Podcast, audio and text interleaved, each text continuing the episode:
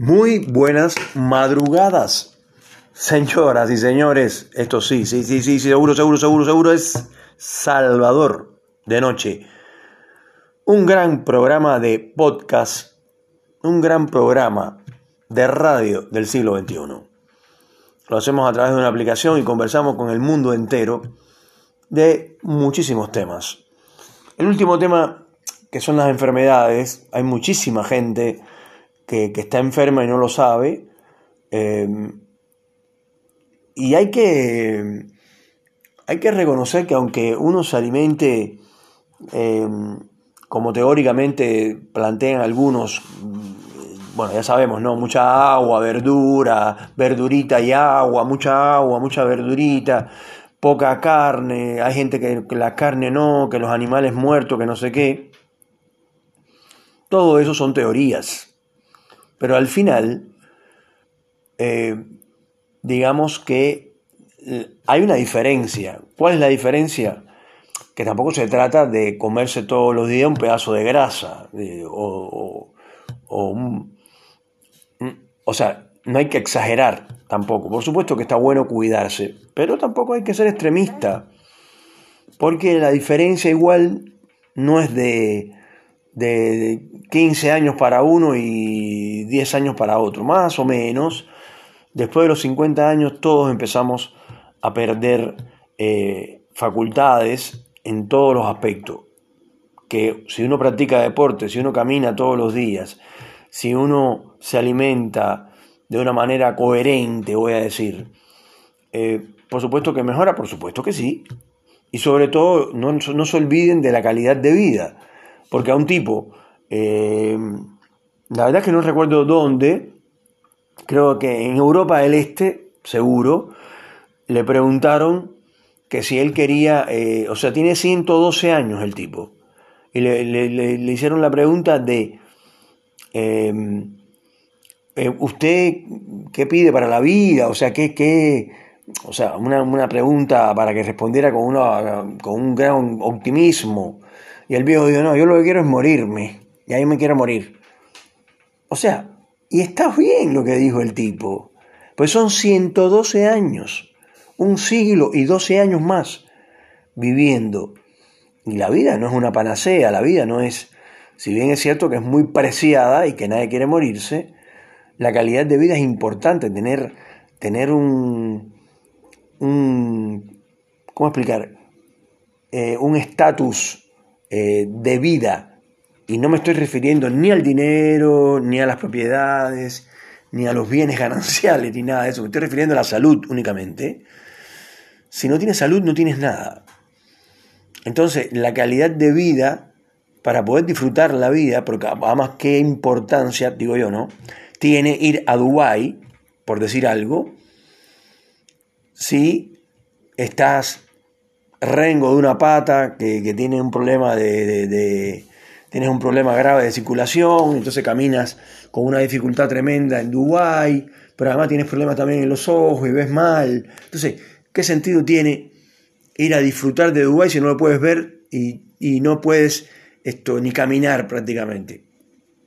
Es un ejemplo extremo, pero para que se entienda a qué estamos refiriéndonos.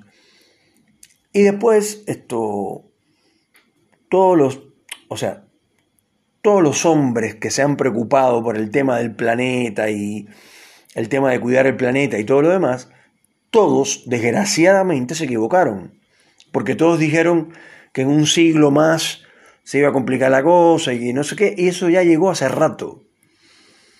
Entonces, cuidar el planeta es algo que hacen algunos, muy pocos, y la mayoría no hacen absolutamente nada porque la peor gestión es la que no se hace. Entonces hay que preguntarse a uno mismo, ¿qué yo hago por mi planeta? ¿Cómo lo cuido? ¿Qué hago? Cerrar, cerrar el agua para, que no, para no gastar agua. Sí, bueno, pero eso no sé si cambia la correlación, ¿no? Después se han descubierto en los océanos una cantidad de plástico, microplásticos, que es peor que, que se lo comen los peces, y los peces no los comemos nosotros. O sea que es un ciclo cerrado. Y entra otra vez el plástico y hay muchos países que trabajan cómo reciclarlo, pero a la vez se están hundiendo los países que más bajos están. Eh, me refiero ahora al nivel del mar. Ustedes vieron que nieva en lugares donde, donde, antes esto, hacían calores extremos, ahora nieva y después hace calor extremo de vuelta. Acá mismo, acá mismo en Neuquén, en la capital de la Patagonia Argentina, cuando yo llegué acá hace 26 años, llovía una vez por año o dos veces por año. Lo digo muy en serio. actualmente llueve, no sé, veintipico de veces por año, treinta veces. Y cuando llueve, llueve muchísimo. Se inunda Neuquén porque no está diseñado para... Eh, está hecho a machetazo porque eh, es una ciudad que yo le he explicado otras veces, ha crecido en un boom del petróleo, que es una brutalidad lo que ha crecido, entonces no hay un planeamiento urbano, no hay nada serio al respecto, y esto ocurre que la ciudad explotó, ya se está uniendo con, ya está unida con Plotier, eh, se está uniendo por todos lados porque sigue creciendo, sigue creciendo, sigue creciendo y sigue haciendo torres y torres y torres y sigue llegando familia y familia y gente y gente. Ya no se pueden dar los fines de semana en el centro porque es, hay una cantidad de gente que chocas con la gente, de la cantidad de gente que hay. Y eso está pasando en, en muchas ciudades del mundo. Em, o sea, y por otro lado, resulta, no, pero Salvador está hablando únicamente de calamidades. Pero es que hay que tener en cuenta que estamos viviendo, dónde estamos viviendo y en qué, en qué planeta estamos viviendo y en qué lugar estamos viviendo. Porque si uno vive eh, olvidándose de todo lo malo, también se está olvidando de todo lo bueno. Hay que tener, hay que tener un parámetro para saber dónde estás viviendo, eh, en qué, o sea, cuál es tu expectativa de vida, qué está pasando eh, con los políticos del planeta. Eh, por ejemplo, ¿qué hace Kim Jong-un reuniéndose con Vladimir Putin?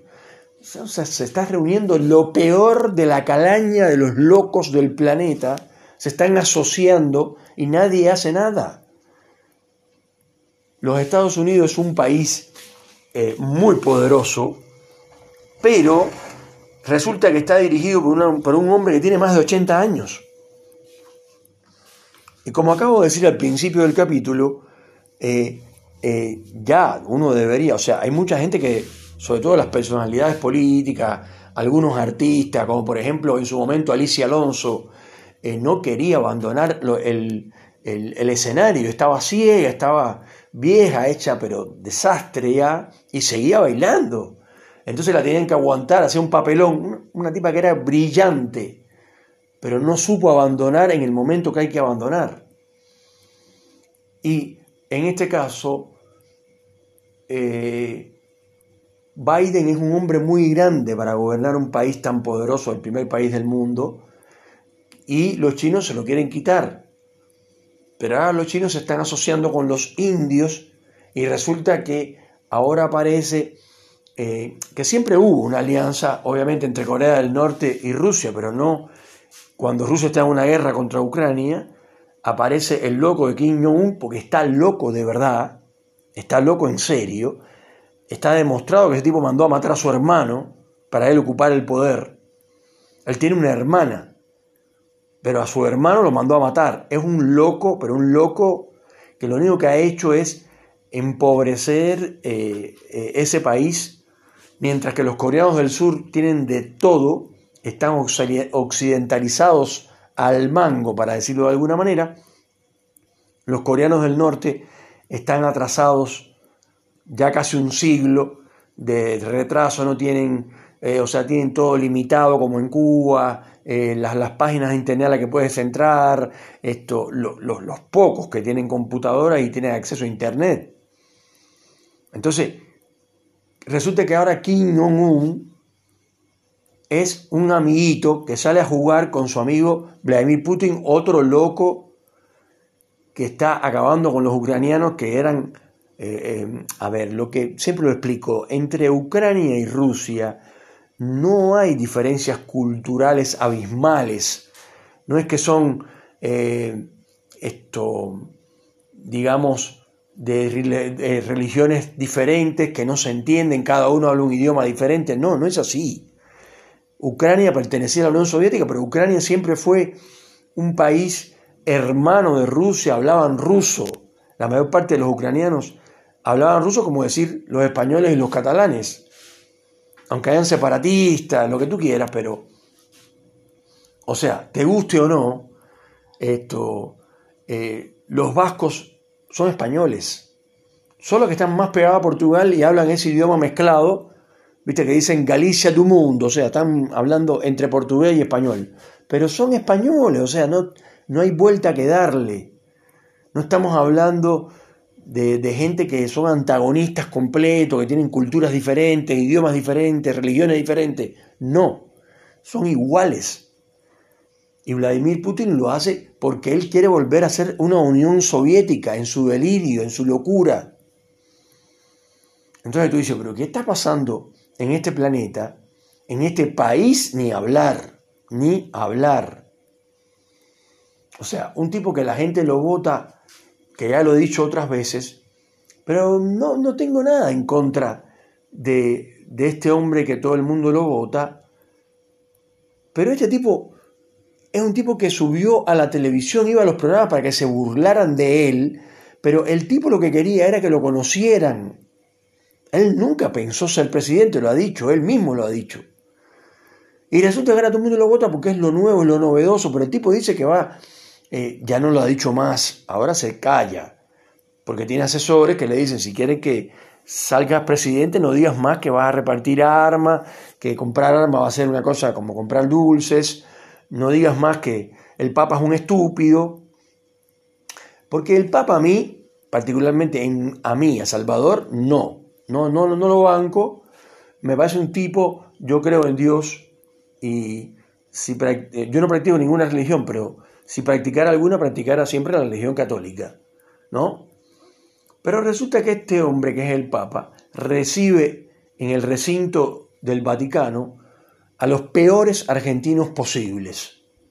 Y cuando recibe a un tipo como Macri, que no soy macrista y nunca lo fui, yo no soy un tipo eh, que, que, ame a los presidentes. Me gusta este, me gusta aquel, me gusta Cristina, me gusta Macri. A mí no me gusta ninguno porque por alguna razón están ahí. Y la razón siempre es la ambición, siempre es el poder. Porque si no, entonces eh, estuvieran los cuatro añitos que hay que estar y se, y se fueran inmediatamente para seguir en su vida común y que viniera otro administrador, que es lo que deberían hacer, administrar el dinero de todo un pueblo, en este caso de un pueblo de 45 millones. En otros países, en Estados Unidos, de 300 millones, en Brasil de 200 y pico de millones, etc. ¿No? Entonces, volviendo al tema Javier Milei, es un fenómeno, lo que está ocurriendo es un fenómeno loquísimo, porque Marra, que es la mano derecha de, Javier Milei, es un tipo prepotente, agrandado, se cree que se la sabe todo y no sabe un carajo. Habla de economía como si él fuera un que tuviera un doctorado eh, eh, en Harvard de economía. El tipo es el pendejo más prepotente que he conocido en mi vida. Es un asco de persona. Y si ese tipo toma poder en este país, estamos perdidos. Javier Milei es un tipo que parece ser una persona educada, nada que ver con Marra, es un tipo que tiene otro perfil, pero es un tipo que está hablando en un estudio de televisión y de pronto explota, se le sale la cadena y empieza a decir malas palabras, a, decir, a decirle eh, al, al alcalde de Buenos Aires hijo de puta, pelado puto, la concha de tu hermana y no sé cuántas cosas más. Entonces tú dices, pero, pero ¿cómo es posible que un tipo que quiere ser presidente de un país, que, se, que dice que él es, un, es una eminencia en economía, que él va a, a dolarizar inmediatamente, cuando él sabe que eso no va a ser así? ¿Cómo es posible que la gente siga a ese tipo? Pero además, lo peor, dicen que los jóvenes, que lo votan los jóvenes, no lo votan los marginales. La gente dice, aguante mi ley, loco, te banco, loco. Y no saben quién es mi ley, no saben qué piensa, no saben nada. Son gente prácticamente analfabeta. Que no tienen, o sea, lo que estoy tratando de decir es que la gente más humilde, la gente más pobre, eh, ser pobre es un concepto, es un concepto. La gente traduce ser pobre como estar sucio, ser bruto, no tener conocimientos, no bañarse. Eso nada que ver. Yo conozco gente pobre que es muy inteligente, que vive en lugares muy limpios y organizados, con cosas muy, pero muy, muy, muy, muy humildes. Y conozco gente rica que tiene todo sucio en la casa y es un cazón espectacular y está todo sucio, todo roto, todo tirado por todos lados, las zapatillas tiradas por el piso, hay mal olor, los gatos se mean, y qué aunque hayan, aunque hayan las mejores eh, empleadas de limpieza eh, contratadas, igual la casa está sucia, la habitación está sucia, y son, son cochinos, son sucios, y son ricos. No tienen nada que ver. De todas maneras, en la historia de la humanidad, para no ir tan lejos, en París, sí, en París, ese París, el de la Torre Eiffel, ese, ahí, o sea, la, eh, los aristócratas en su momento, en la Edad Media, tenían eh, pelucas y como no se bañaban porque no había baño dentro de los palacios, eh, tenían estos bichos, cucarachas, de todo dentro de las pelucas de las mujeres. Imagínense el olor nauseabundo que había en las calles de París en esa época. Y eso no lo inventé yo, eso no lo dijo Google, no lo busqué en Amazon. Eso está en la historia de la humanidad. Por eso los franceses, con todo respeto, tienen fama de sucios. Pero no solamente los franceses, también los ingleses. Y entonces, primero, ser pobre no significa ser sucio. Y ser rico no implica ser prolijo, estar vestido eh, con buena ropa, tener buen gusto, tener lindas lámparas, eh, tener, no sé, eh, mm, salpicaderos de, de mármol de Carrara, o esculturas o pinturas de, de, famosos artistas a nivel mundial, etc. No necesariamente. Hay un montón de gente rica que vive en grandes mansiones, pero que por adentro, sobre todo en su habitación, en su lugar, está todo lleno de, ropa sucia, de cosas tiradas, tiene mal gusto, tiene luces que parecen hospitales, eh, de la cantidad de luz que le ponen arriba, sin lámparas, sin nada, sin cortinas, sin, o sea, desastre. Entonces, nunca la pobreza va con lo sucio y la riqueza va con lo limpio. Eso no es así. El mundo tiene colores. Señoras y señores, esto es Salvador de Noche. Que tengan una excelentísima noche, en este caso de miércoles.